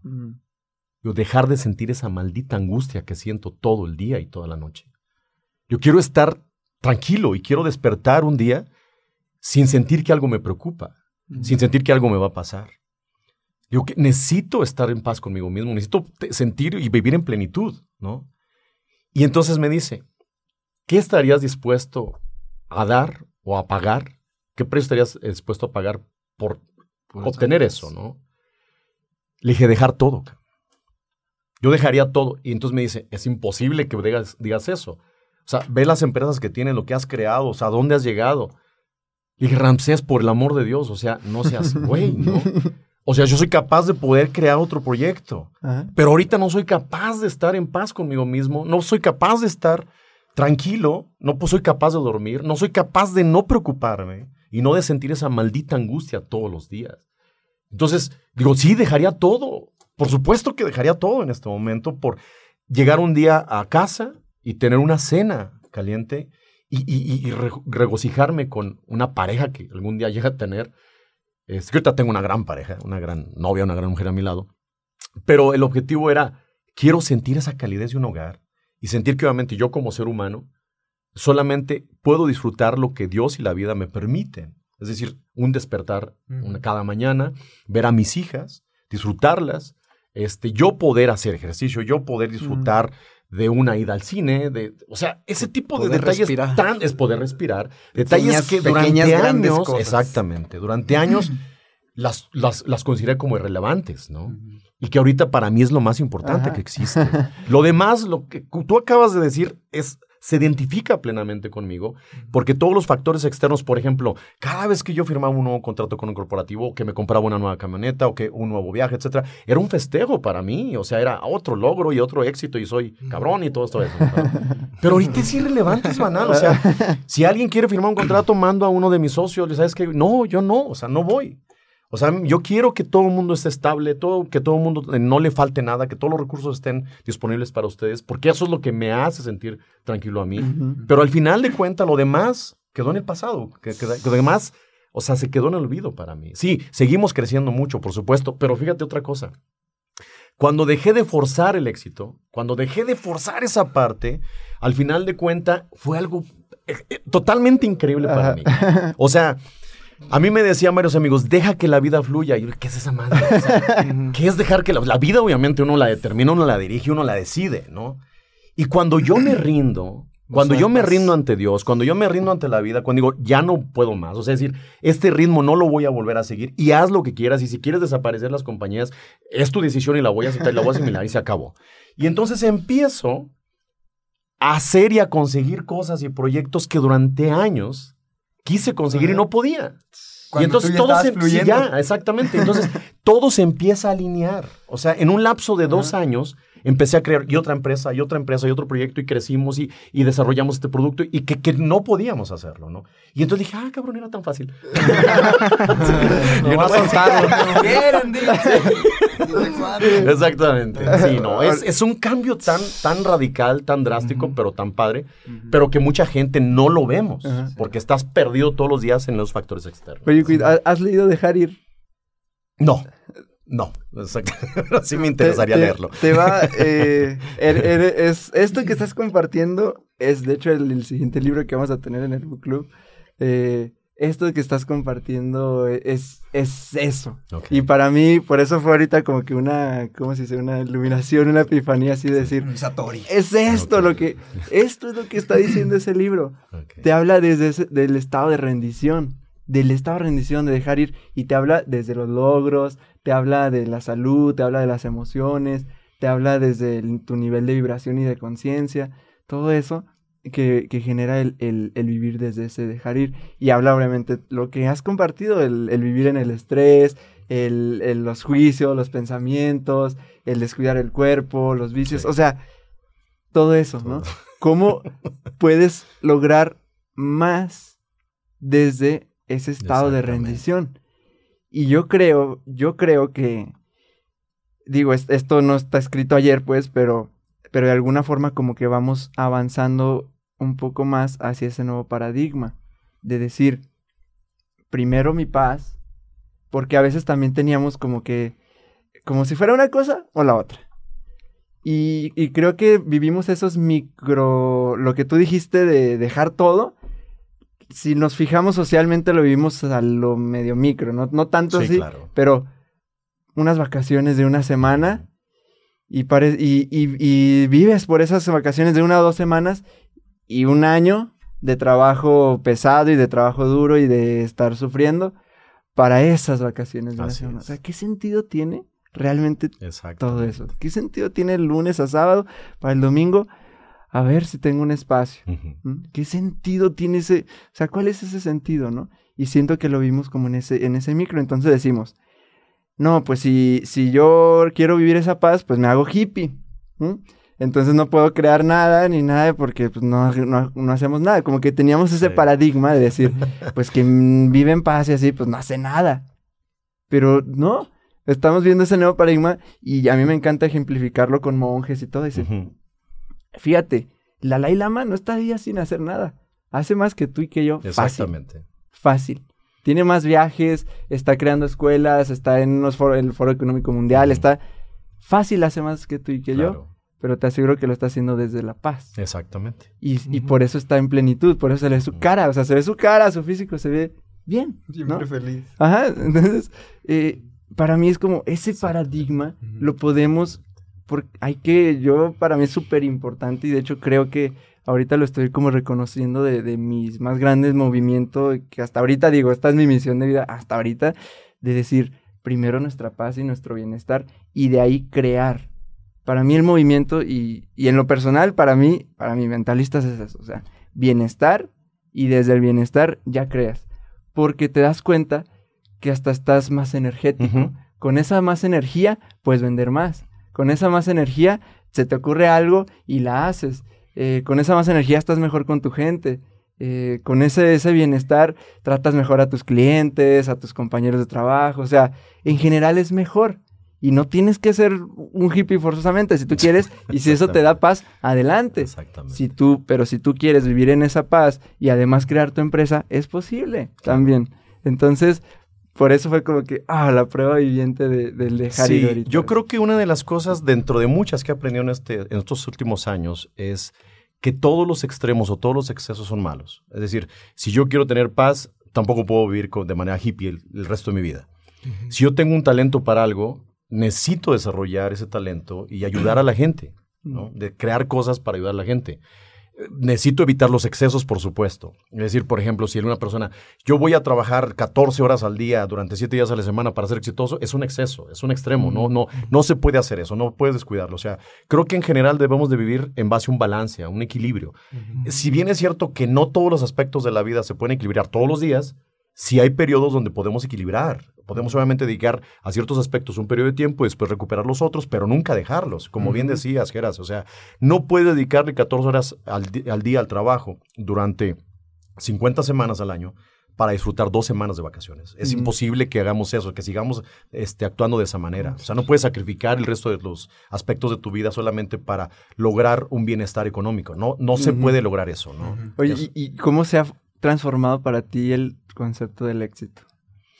El éxito para mí de verdad es lograr la plenitud que tengo en este momento. O sea, el éxito para mí es más, es más personal ya que, que exterior, que exteriorizar. Mm. O sea, yo ahorita cuando les mencionaba que lo- la parte exitosa o los detalles exitosos para mí eran firmar un nuevo contrato, este, abrir una nueva empresa, comprar una nueva camioneta, irme a otro viaje, Una revista. una- sí, sal- salir, en una portada, exactamente. Porque eso era, eso era lo que realmente a mí este, me, me alimentaba y sobre todo en el ego, ¿no?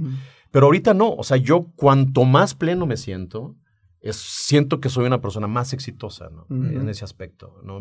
Y, y para mí el éxito es eso, o sea, es estar en paz contigo mismo, sen- vivir en plenitud y como bien lo mencionabas hace, hace un momento, Charlie, este, que creo que eso te da la columna y los cimientos para que alrededor todo tu entorno, al final de cuentas, actúe y viva de la misma manera. Es decir, tus hijas, tu pareja, tus hermanos, tus papás, todo en, en general, tú siempre te va a ver esa cara que mencionabas ahorita de la Dalai Lama. Si te ven a ti pleno, si te ven contento, si te ven feliz, el, todo tu entorno cambia. todo tu entorno obviamente se va evolucionando de la misma manera, ¿no? Sí. Y, y, ¿y qué ves tú? Eh, porque me lo, lo platicamos un poquitito la otra vez en, en tu otra Focus Night, eh, hace, que fue como tres semanas, am, donde decías, pero pero no todos lo, lo entienden, o sea, porque este tipo de, o sea, o, muchos tipos de eventos o revistas o todo eso, siguen alimentando el mismo Instagram, su, a mí, o sea, siguen alimentando esta idea de, de- del éxito, esta idea de sobresalir, esta idea de, de, de trabajar lo más duro posible, de, de sacrificio, de sudar sangre casi casi, siguen alimentando todo eso para subir la foto con el carro bonito o en las vacaciones, así, pero...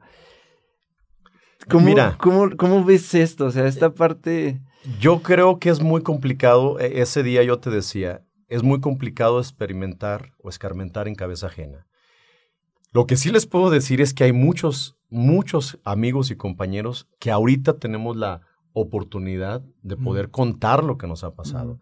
Pero también he tenido compañeros que ya no están aquí, que han fallecido por un infarto, por un derrame cerebral, por una, un coma diabético, en donde ese tipo de situaciones, por, por presión, por el estrés, por la exigencia, ya sea académica, eh, laboral, empresarial, eh, social, pues de algún momento pierden el control por completo y quedaron, o sea, han quedado en el camino.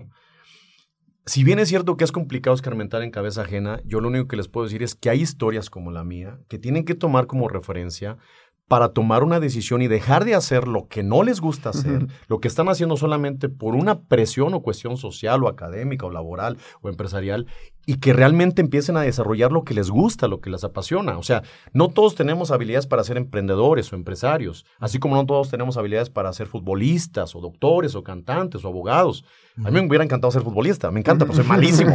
Tengo dos, dos piernas y dos pies izquierdos, ¿no? Pero me hubiera encantado, pero lo intenté, no pude, o sea, me rechazaron en todos lados. Entonces, pero tenemos que entender eso, que, que creo que estamos en un punto en donde o se toma una decisión para dedicarnos a lo que realmente nos apasiona y disfrutemos eso y lo convirtamos en algún momento como un proyecto de negocio, porque al final todo tipo de actividades se le se puede, sacar un provecho en ese aspecto, se puede convertir en un negocio, porque es una realidad.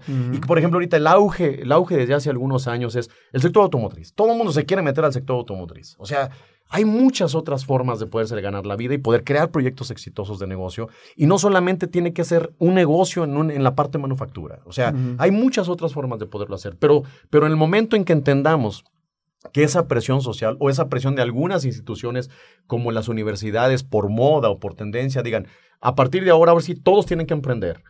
Aunque, aunque haya personas que digan, pues la verdad es que no, a mí no me nace, pero como todos los demás del grupo lo están haciendo, entonces yo también voy a intentar hacer algo que no me gusta, que me va a estresar, que me va a presionar, que me va a quitar el sueño, ¿no? O sea, creo que lo único que te puedo decir, Geras, abiertamente es, hay muchos casos como el mío, que todavía podemos contar la historia de lo que nos pasó y que, nos, que pudimos sobrevivir a eso, pero hay casos que ya no. Hay casos que han quedado en el camino y cada quien es libre de tomar la decisión que quiera y de lo que quiera hacer de su vida de aquí en adelante, de un proyecto de vida. Pero lo que más les recomiendo es hagan lo que les gusta hacer, lo que les apasiona hacer y disfrútenlo. Ujú. Y eso traten de convertirlo en un, en un proyecto de negocio. ¿no? Súper valioso que nos, que nos compartas parte de tu historia, Quit, porque de verdad que hay muchas personas que, que, que no se cierran y, y no se abren a, a pedir ayuda, a, hablar con tus propios familiares, cómo te sientes, porque así como tú has ayudado a muchas familias que dependen de ti, hay muchas personas allá afuera que también quieren ayudarte a ti, que, que están ahí para ti y, y darían todo por ayudarte de alguna manera. Entonces es una, una enseñanza para toda la, la- la comunidad mentalistas. Poderte abrir, ma- ma- matar a tu ego, a veces tan grande que, que- que lo tenemos, y, y- y volver a renacer. Decir, ¿sabes qué? Esto no me define, este no soy yo, mis empresas no soy yo, sino como persona, como humano, yo quiero dar, yo quiero dar, quiero dar, quiero compartir y, y, y súper valioso porque, como dicen, hay muchas personas que ya no viven para contarlo y, y no tienes la idea, a lo mejor sí, yo creo que sí, a la cantidad de personas que estás ayudando con tus palabras, con tu historia, con, con lo que nos estás compartiendo porque hay muchas personas allá afuera con trastornos, hay mucha Sí. ansiedad, hay mucha depresión, Sí. gente que se quita la vida a veces por problemas pequeños y, y a mí y a mí me me, me impacta mucho pues, el tema de, de- del suicidio a veces como por, que porque te dejó la novia, que porque tienes un problema, que te regañó tu papá y eso, y se te cierra el mundo. Cuando, cuando sabes que, que, que ahí hay más soluciones y, y que no está perdido, que, que hay, hay algo dentro de ti que, que, que quieres seguir viviendo y que no está mal pedir ayuda, no está mal ir a hablar con tu papá, no está mal hablar con tu esposa, no está mal hablar con tus hijos, preguntarles qué tienen, cómo se sienten, sino que está chido, está chido esto para poderlo replicar en, en nuestras vidas y, y- y llevarlo a, a la acción a- allá afuera. Mostrarse vulnerable. Sí. O sea, ser- en- entenderse, que saber que somos vulnerables. Exactamente. O sea, Atravesar el dolor y, y- y aprender de eso. Y si te fracasaste con una empresa y con otra, o sea, no está perdido todo. No. Ahí hay más todavía, hay más y- y es más que un fracaso, es, es un maestro, una enseñanza, un aprendizaje para no volver a cajetearla otra vez, porque ya si te vuelves a Sí, tropezar y sí. tropezas con la misma piedra, dices, no, pues ahí ya eres masoquista, te gusta, sino sacarle el, el provecho, el jugo y, y- y de verdad todos estos mensajes que te manda la vida, el universo, este, hacerles caso, ¿no? Hacerles que son, son, son alertas, son avisos de, del ver a la muerte de, de cerca, dices, no manches, o sea, este, te cambia la... Te A- cambia. A mí me encantó y lo dejaría tal vez como analogía el, el ejemplo de la, del costal. Le diste, le diste, llorando, llorando y abrazado, rendido. Tú que nos escuchas, si dices, porque tus palabras fueron, después de 15 minutos vi que seguía ahí y dije, ok, señal de que tengo que levantarme. Entonces, si después de golpear y golpear y no poder más y abrazar el costal, abres tus ojos y sigues aquí, es porque todavía puedes y puedes y mucho, créeme. Entonces, pues bien, bien, la verdad es, pues estamos fronteados con, con esto. Y había el concepto de, de- de rendirnos, porque muchas veces se nos pone como el rendirse en esta parte de... Entendemos la rendición desde la ser débil y ya, y ya, ya te dejaste y ya, eh, ya no, no tuviste la fuerza, no tuviste la voluntad para seguir y así. Pero seamos más inteligentes en decir, ¿seguir en qué? No tuve la voluntad para seguir qué. O sea, si la vida realmente tiene que ser así de difícil, de pesada y, y como no tengo que rendirme, como tengo que ser fuerte, tengo que seguir en esto. ¿O rendir en qué? ¿No? Entonces, porque también lo dijiste, me o sea, como que me rindo, abrazo el costal, me rindo, me arrodillo, me rindo, o sea, me rindo. Y lo hemos tratado ya con otros invitados también, con Rafa Coppola, donde dice ya, me rindo, me arrodillo ante Dios a decir, aquí estoy, ya me rindo, ¿no?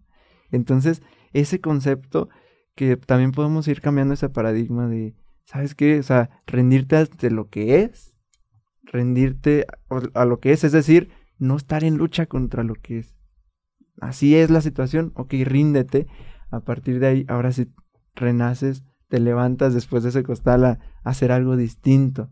Pero ya te rendiste ante lo que es, te rendiste ante la vida, ante situación, ante, ante el ego. Para mí es eso, como que ya, sabes que dejas eso. Entonces, eh, yo te agradezco mucho que estés compartiendo este tipo de cosas, porque a pesar de que me compartías eso de que, pues, a, a veces parece que necesitamos experimentarlo para, para entenderlo, porque a lo mejor yo creo que te invitarán mucho a este tipo de eventos. Y, y no sé, a lo mejor los demás hablan desde, desde una etiqueta, desde un ego, desde un personaje, decir el éxito y cómo yo soy exitoso y como esto. Y, y nosotros, y la mayoría que, no sé, que quiere emprender o chavos, nos dejamos cegar por decir, ay, es que ese, es- ese es el éxito y esa persona y tengo que ganar lo que gana esa persona y tengo... Entonces, como, como que es esa, esa, pues sí, cegados, yo lo vería así como, pues, no sé, inocentes en ese pensamiento de decir, eso tengo que hacer. Entonces, el hecho de escucharte a ti con esta historia, de decir, como que romper ese paradigma y decir, sabes que primero tu salud, a lo mejor, pues muchos se habrán quedado más con el pensamiento del que habló, del éxito y de la etiqueta y todo, pero yo te aseguro que hay gente como nosotros mentalistas y, y más gente que seguramente ha tomado, porque fíjate, en Aldea fue hace tres años y ahorita estamos compartiendo Claro. y nosotros nos quedamos con ese concepto. Yo dije, pues sí, cierto, o sea, pues prefiero, o sea, prefiero vivir feliz y ya de ahí hacer lo que sea, ¿no? Porque me encanta, porque primero tratas el tema de la empresa y, y parecería como si fueras uno de esos mismos, ¿no? De, ah, pues te va a hablar de sus éxitos nomás y de eso. Y al final acabas dándole el toque sensible, el toque humano, el toque de cuida tu salud, el toque de, de hablar de los excesos, el toque de la espiritualidad y eso. Y es como que, ah, caray, te cambia la movida. Entonces, para mí eso es, es muy valioso y te aseguro que además de nosotros, eh, hay gente y hay chavos que a lo mejor no han hablado contigo como tenemos la oportunidad nosotros ahorita, pero que les has cambiado la vida en ese aspecto. Decir, sí, es cierto, estoy persiguiendo nada.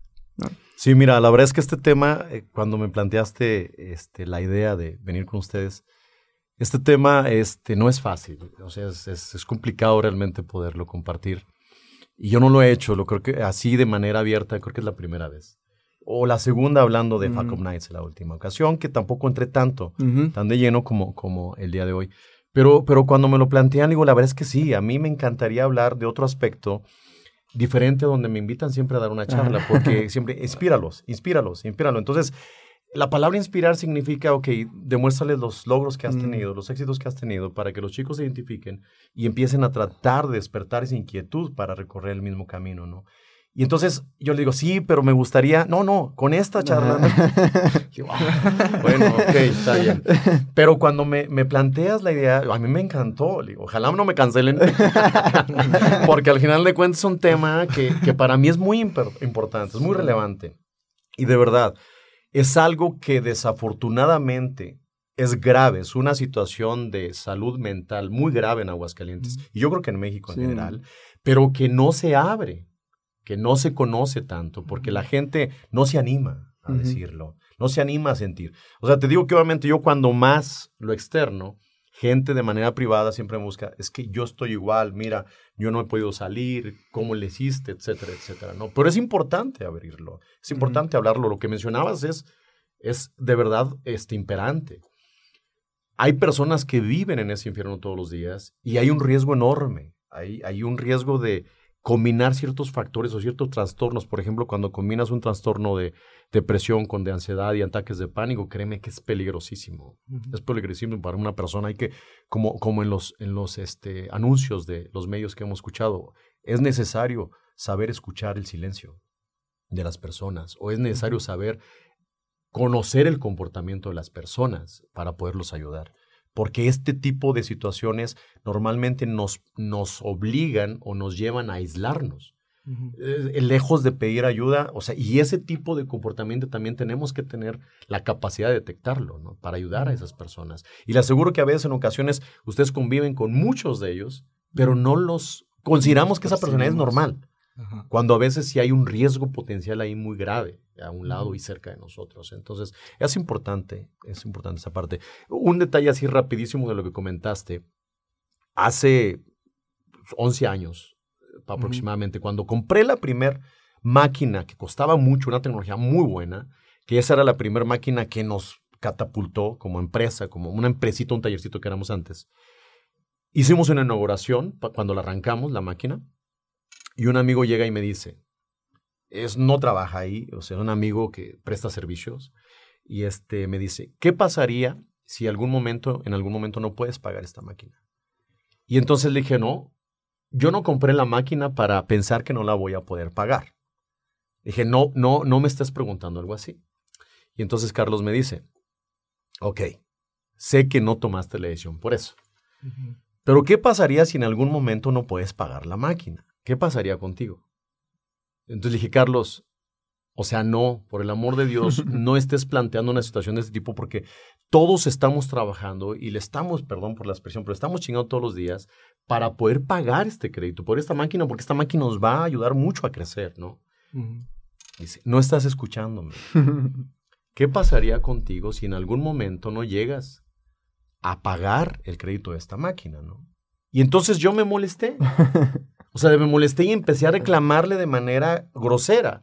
Y entonces le hablo de manera altisonante, muy grosera, y decir, no, cabrón, o sea, ¿cómo es posible que me estés planteando? Pesimista. Pues, exactamente, ¿no? Entonces, Llegó un momento, ah, porque él venía, seis meses antes venía de una operación de corazón abierto. Tiene como 20 años más que yo. Es un gran amigo. Y este, entonces, imagínate lo que le cambió la vida a él, ¿no? La cuarta vez que me dice, dice, mira, no te alteres. Yo lo que te estoy preguntando es, ¿qué te pasaría a ti como persona si en algún momento no puedes pagar la máquina, no puedes pagar el crédito? Dice, ¿qué garantía tienes de la máquina? No, pues la misma máquina. Tú ya creaste un negocio, ya lo hiciste, lo estás haciendo crecer. ¿No serías capaz en algún momento, si, si tarde o temprano pierdes esto, de volver a crear algo más con la experiencia que tienes? Dije, sí. Dice, pero a ti, a ti, Cuitlao Pérez, ¿qué, te- qué le pasaría? Dije, no, nada. Dice, Entonces, ¿por qué te basas en el ego, güey? ¿Por qué o te vas, obviamente, tu reacción tan agresiva, tan grosera? te vas en defender el ego, ¿no? Y eso, es- así era yo. Y así somos, o éramos Sí, sí, sí. muchos, ¿no? En donde obviamente en la parte exterior y los factores exteriores y los éxitos, este, o los Visibles. aparentes éxitos visibles, es lo que te mueve y es lo que te alimenta y es lo que te hace vivir la vida, ¿no? Cuando es la- el error más absurdo que podemos cometer, ¿no? No, buenísimo. Pues eh, vamos, vamos cerrando este, este episodio. Eh, ahorita vas a, para que vayas pensando mientras nosotros decimos las últimas palabras, eh, a la, la comunidad mentalista en cada episodio le dejamos la acción de la semana. Cualquiera, o sea, han dejado de cualquier tipo, o sea, cualquiera. Eh, para que vayas viendo cuál será la acción de la semana. Eh, pero sus últimas palabras mientras nosotros, morros. Híjole, no, pues qué onda, estábamos bien, bien fronteados, emocionados, excited por, por, por estar aquí en presentes con, con, Cuita, con Cuitláhuac Pérez. Ah, ya empezamos con el problema. es que es. Sí. No, agradecido, súper agradecido por, por, por este momento, por poder en- escuchar esas palabras, por poder compartírtelo a ti, comunidad de mentalistas. Eh, de verdad que son los pequeños detalles siempre los más importantes cuando nos enfocamos en, en las cositas pequeñas, en, en- en- en esos hábitos, en ti mismo, en tu salud, en tu alimentación, en cómo tratas a los demás, en qué estás haciendo para renovar tu energía, cómo te estás tratando a ti mismo, estás descansando bien o no. O sea, esos pequeños detallitos son los que te van forjando como una gran persona. Y, y- y lo, lo vamos viendo, o sea, son, son factores que tienen los, los titanes aquí como, como Quid, como, como un Tony Robbins, como un Arnold Schwarzenegger, como los mentalistas, o sea, son factores pequeños que, que todos los titanes tienen y, y pues, como lo dije al principio, hay que aprenderlo siempre, hay que aprender siempre de, de los mejores, de, de- de personas que, que se están viviendo su presente al máximo y, y que disfrutan la vida felices, sin, sin forzar nada, sin estar ahí este, presionando las cosas, simplemente fluyendo, pero accionando, accionando con una visión, con un propósito y, ayudando a los demás que al fin y al cabo, pues nosotros nos vamos a seguir y, y- y el legado que, que dejaremos va a ser el que va a hablar también por nosotros. Entonces, pues me encanta mucho y, y te admiro mucho esa- ese lado humano que tienes, Cuitáhuac, y, y- y gracias por compartirnos y, y estar aquí con los mentalistas. Gracias, gracias de verdad. Pues yo, yo, mm, igual te quiero agradecer un montón por aceptar, porque hayamos conectado, porque es un mensaje poderoso. Yo también te animaría a que, a que sigas compartiéndolo eh, y que, y que de alguna forma estoy seguro que también los eventos van a tener su transformación. O sea, estamos viendo que pues sí está chido ir hacia el éxito y emprender y ser emprendedores y todo está padre. Pero ya cuando vemos en los eventos tanta etiqueta, tanta falsedad, tanta, tanto ego, eh, pues ahí no. Y entonces, y, y quien escucha normalmente, pues somos jóvenes con hambre. Y si esos son los modelos que empezamos a tener, pues al final también vamos a estar creando ese tipo de cosas. Entonces, yo sé que los eventos y todo esto eh, también van a empezar a transformarse conforme la conciencia también siga elevándose. Entonces te agradezco un montón y, y si eso, eso que compartiste nos lo dijo también eh, Jaime en nuestro, en la Ubuntu Talk, donde dices que en la añoranza, al final en la añoranza, lo que recordamos son los pequeños detalles.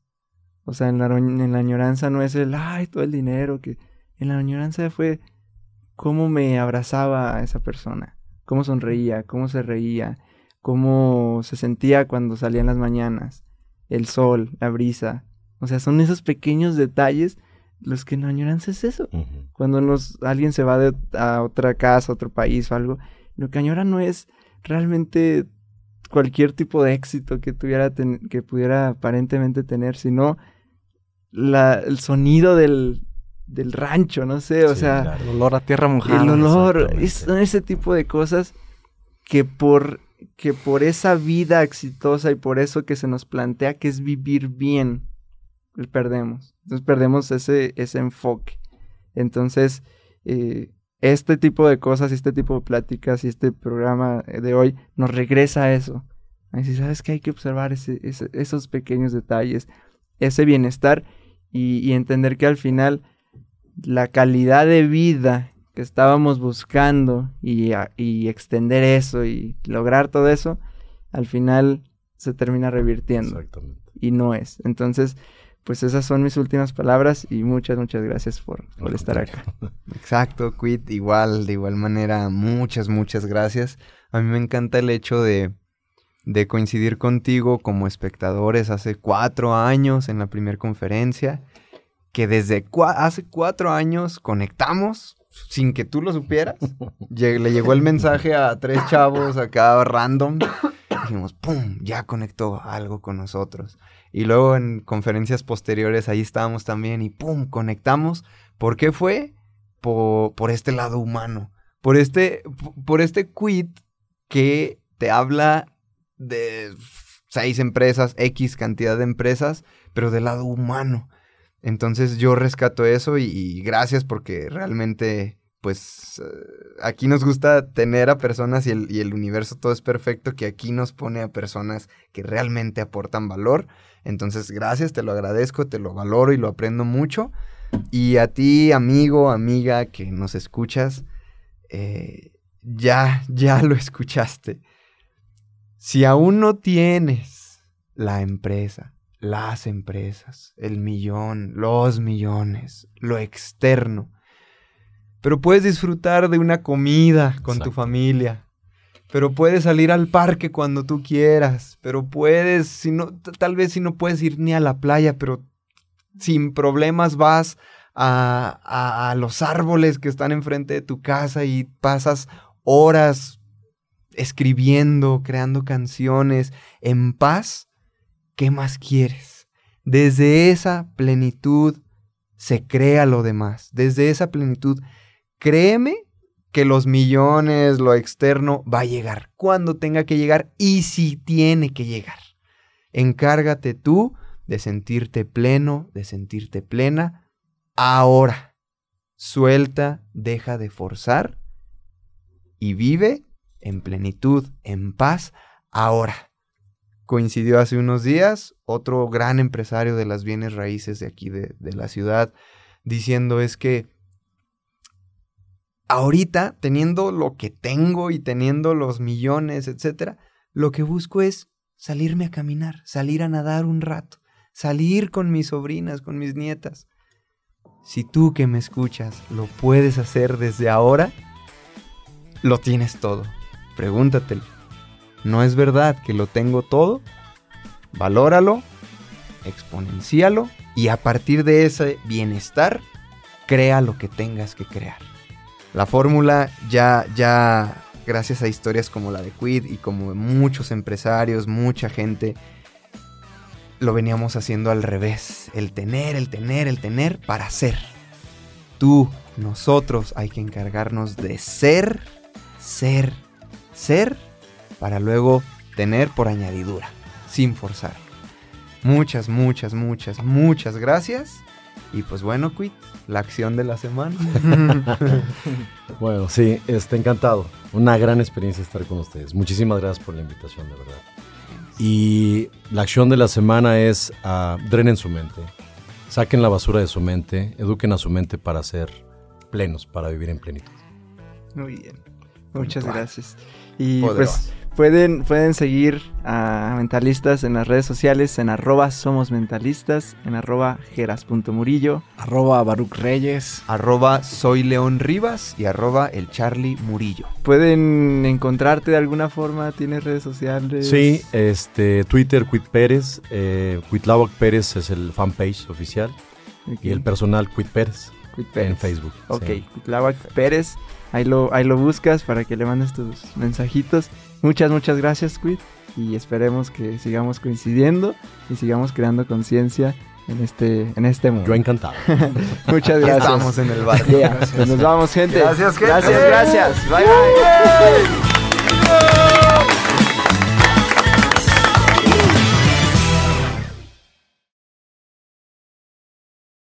Buenísimo. Ah, estuvo bien chido. Oye, sí hubo un momento en que sí los vi así de. A los tres, bueno, a los cuatro. ¿Sabes, sabes a mí que me, que me impactó así que me que hasta nos vimos Geras y yo cuando es que El el forzar el éxito, o sea, cuando dejé de forzar el éxito fue cuando se exponenció Sí, el todo. éxito y fue como Así ah, Sí. o sea, me, sí, güey, así que, que se me puso la piel chinita y fue como de, Y es que, es que estamos también leyendo ese de ir. Ah, ok. Y ahí Y coincidió no la manches. No, sí te va, te va a gustar un montón. Sí, lo voy a. Sí, Mañana sí. mismo, ¿eh? Mañana mismo lo voy a adquirir. Es, es, Sí. sí. Excelente, muchísimas Muy gracias. If you thought the only way to get a more defined jawline with natural looking results was through surgery, think again. Juvederm Volux XC is a non surgical injectable gel filler that improves moderate to severe loss of jawline definition and can help you achieve natural looking results with little downtime. Even better, this improved definition lasts up to one year with optimal treatment. No maintenance required. Improve jawline definition for a smooth, sculpted look with Juvederm Volux XC. For important safety information and to find a licensed specialist, visit juvederm.com. That's J U V E D E R M.com. Not for people with severe allergic reactions, allergies to lidocaine, or the proteins used in Juvederm. Common side effects include injection site redness, swelling, pain, tenderness, firmness, lumps, bumps, bruising, discoloration, or itching. There's a risk of unintentional injection into a blood vessel, which can cause vision abnormalities, blindness, stroke, temporary scabs, or scarring. Talk to a licensed specialist to find out if it's right for you.